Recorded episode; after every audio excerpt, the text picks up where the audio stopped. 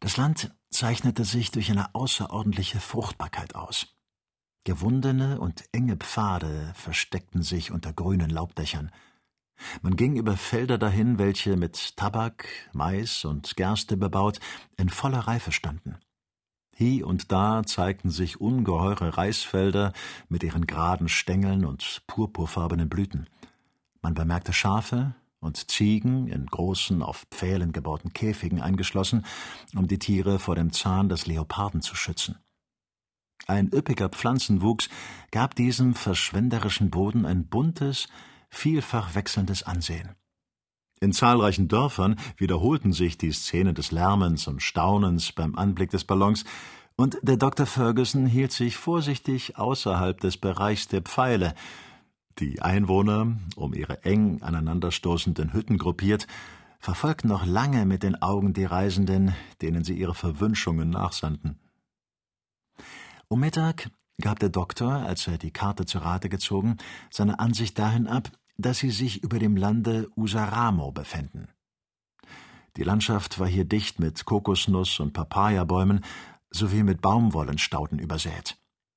Joe fand diese Vegetation ganz natürlich, wenn man nur in Betracht zöge, dass man in Afrika wäre.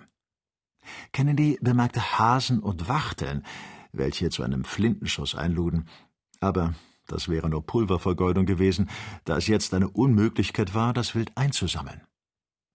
Die Luftschiffe bewegten sich mit einer Schnelligkeit von zwölf Meilen auf die Stunde vorwärts und befanden sich bald unter 38 Grad 30 Minuten Länge über dem Dorfe Tunda.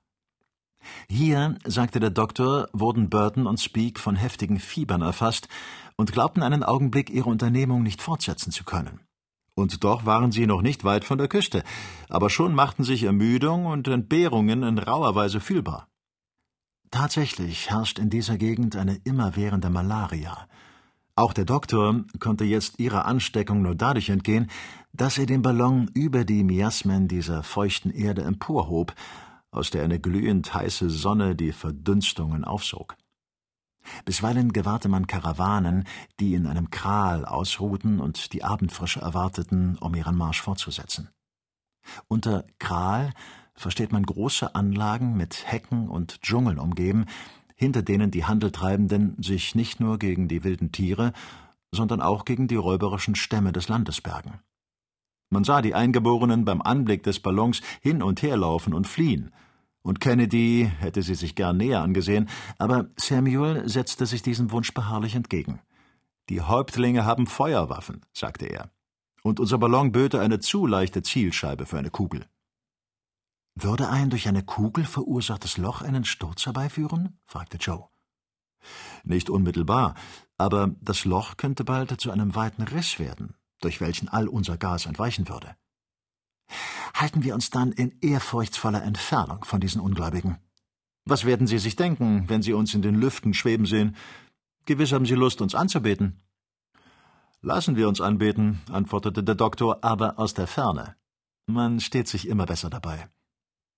Seht doch, das Land nimmt jetzt ein anderes Aussehen an. Die Dörfer werden seltener. Die Wurzelbäume sind verschwunden. Die Vegetation hört mit dieser Breite auf. Der Boden wird bergig und lässt auf die Nähe von Gebirgen schließen. Wirklich, bemerkte Kennedy. Es scheint, als ob auf dieser Seite einige Anhöhen auftauchten. Im Westen. Das sind die ersten Ketten des Urisara, der Dutumi-Berg wahrscheinlich, hinter welchem ich uns für die Nacht zu bergen hoffe. Ich werde die Flammen des Knallgasgebläses stärker wirken lassen, denn wir müssen uns in einer Höhe von fünf bis sechshundert Fuß halten. Sie haben da übrigens einen prächtigen Gedanken gehabt, Herr Doktor, sagte Joe bewundert. Die Maschination ist weder schwer noch ermüdend zu handhaben. Man dreht einen Hahn um und die Sache ist besorgt. Hier ist es angenehmer, atmete der Jäger erleichtert auf, als der Ballon sich gehoben hatte. Die Reflexion der Sonnenstrahlen auf diesem roten Sande wurden unerträglich. Was für köstliche Bäume, rief Joe. Sie sind wirklich schön, obgleich sie sehr natürlich sind. Man könnte aus einem Dutzend dieser Stämme einen ganzen Wald machen. Es sind Baobabs, Affenbrotbäume, antwortete Ferguson. Seht jene dort an, er hat gewiss hundert Fuß im Umfange. Vielleicht kam gerade am Fuße dieses nämlichen Baumes im Jahre 1845 der Franzose Maison um, denn wir befinden uns über dem Dorfe Deje la Mora, wohin er allein vorging. Ich verlange nicht danach, mich hier aufzuhalten, sagte Joe. Steigen wir, Doktor. Steigen wir. Umso lieber, Joe, als der Berg Dutumi vor uns emporragt. Wenn meine Berechnungen stimmen, sind wir vor sieben Uhr abends darüber hinaus. Wir werden des Nachts nicht reisen? Fragte der Jäger. Nein, oder doch so wenig wie möglich.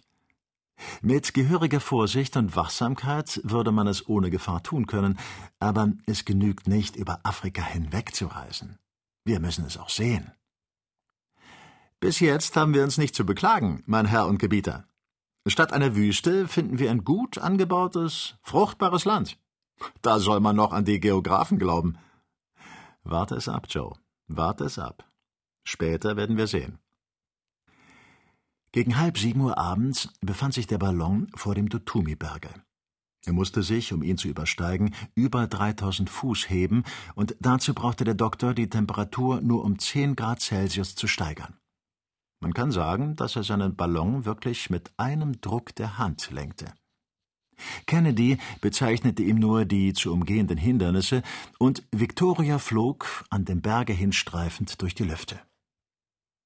Um acht Uhr stieg er am jenseitigen Abhang hinunter.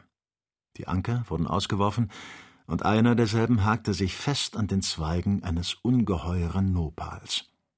Alsbald ließ sich Joe an dem Strick hinuntergleiten und befestigte ihn mit der größten Solidität. Die seidene Leiter wurde ihm gereicht, und er stieg gewandt an ihr hinauf. Das Luftschiff hielt sich fast ganz ruhig, da es vor dem Ostwinde gedeckt lag.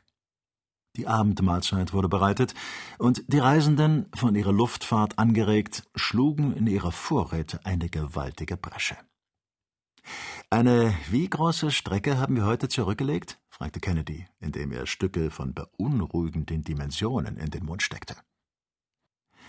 Der Doktor machte mittelst Beobachtungen des Mondes das Besteck und zog die vorzügliche Karte, die ihm als Führer diente, zu Rate. Diese gehörte zu dem Atlas der neuesten Entdeckungen in Afrika, von Fergusons gelehrtem Freunde Petermann in Gotha veröffentlicht und ihm zugesandt. Der Atlas sollte dem Doktor für die ganze Reise seine Dienste leisten, denn er umfasste die Reiseerfahrungen Burtons und Speaks im Gebiet der großen Seen, das Sudan des Dr. Barth, das untere Senegal nach Guillaume Lejean und das Niger-Delta des Dr. Baiki. Ferguson hatte sich auch mit einem Werke versehen, das in sich alle in Bezug auf den Nil erworbenen Kenntnisse vereinigte. Er besaß ferner die ausgezeichneten, von der Royal Geographic Society of London veröffentlichten Karten, und kein Punkt der bereits entdeckten Landstriche konnte ihm entgehen. Als er das Besteck auf der Karte machte, fand er, dass die zurückgelegte Strecke in der Breite zwei Grad oder 120 Meilen nach Westen betrug. Kennedy hob hervor, dass die Route nach dem Süden zeigte, aber der Doktor war ganz damit zufrieden, da er so viel wie möglich die Spuren seiner Vorgänger rekognoszieren wollte. Es wurde abgemacht, dass die Nacht behufs der Wachen in drei Zeiten geteilt werden sollte, damit ein jeder seinerseits für die Sicherheit der anderen sorgen könnte. Der Doktor sollte die Wache von neun Uhr ab, Kennedy von zwölf Uhr, Joe von drei Uhr morgens übernehmen. Die beiden Letzteren streckten sich also, in ihre Decken gehüllt, unter dem Zelte aus und schliefen friedlich, während Dr. Ferguson für sie wachte. Dreizehntes Kapitel Die Nacht verlief ruhig. Indessen klagte Kennedy am Sonnabendmorgen beim Erwachen über Mattigkeit und Fieberschauer. Mit dem Wetter ging eine Veränderung vor. Der Himmel bedeckte sich mit dichten Wolken und schien sich für eine neue Sintflut vorzubereiten – ein trübseliges Land, dieses Sungomero, in dem es beständig regnet, etwa mit Ausnahme von 14 Tagen im Monat Januar. Ein heftiger Regenguss stürzte alsbald auf die Reisenden herab, die von den sogenannten Nullas, einer Art von Augenblicksströmen durchschnittenen Wege, wurden ungangbar, waren übrigens sowieso wegen der dornigen Büsche und riesenhaften Lianengewächse schwer zu passieren – man merkte deutlich die Ausdünstungen von schwefligem Wasserstoff, von denen Kapitän Burton redet. Burton hat recht, äußerte der Doktor, wenn er sagt, dass nach diesem Geruch zu urteilen hinter jedem Gebüsch ein Leichnam liegen könnte. Ein garstiges Land, fügte Joe hinzu. Und es scheint, als ob Herrn Kennedy der Nachtaufenthalt hier nicht besonders bekommen wäre. Ich habe allerdings starkes Fieber, klagte der Jäger. Das setzt mich nicht in Erstaunen, mein lieber Dick. Wir befinden uns in einer der ungesundesten Gegenden von ganz Afrika. Aber wir werden uns hier nicht lange aufhalten. Marsch! Joe löste geschickt den Anker und stieg vermittels der Leiter wieder in die Gondel. Der Doktor vermehrte rasch die Spannung des Gases, und Victoria flog, von einem ziemlich starken Winde getrieben, auf und davon. Einige Hütten schimmerten kaum durch diesen pestilenzialischen Nebel hindurch. Das Land veränderte sich merklich. Es kommt in Afrika häufig vor, dass eine ungesunde Gegend von geringer Ausdehnung an vollkommen gesunde Landstriche grenzt. Kennedy litt augenscheinlich sehr, und das Fieber nahm seine kräftige Natur furchtbar mit. Es ist jetzt gar nicht an der Zeit, krank zu sein, meinte er, hüllte sich in seine Decke und bettete sich unter dem Zelte. Nur Geduld, lieber Dick, tröstete ihn Ferguson. Bald wirst du wieder genesen. Genesen? Wahrhaftig, Samuel, wenn du in deiner Reiseapotheke ein Mittel hast, das mich wieder auf die Beine bringen kann, so gib es mir unverzüglich. Ich werde die Augen zu und den Mund aufmachen. Ich habe noch etwas Besseres, Freund Dick, und werde dir ein ganz natürliches Fiebermittel verschaffen, das nichts kosten soll. Und wie willst du das machen? Sehr einfach.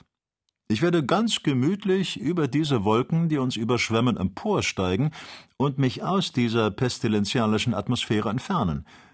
Ich bedarf nur zehn Minuten, um den Wasserstoff auszudehnen.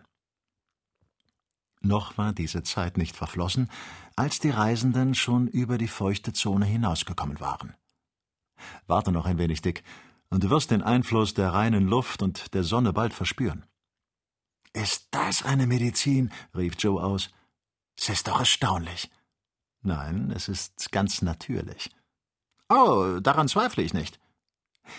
Ich schicke Dick in die gute Luft, wie das tagtäglich in Europa geschieht, und wie ich ihn in Martinique auf die Pitons schicken würde, um vor dem gelben Fieber zu fliehen. Ah, dieser Ballon ist wirklich ein Paradies, sagte Kennedy, der sich schon wohler fühlte. Auf alle Fälle führt er hinein, fügte Joe heiter hinzu.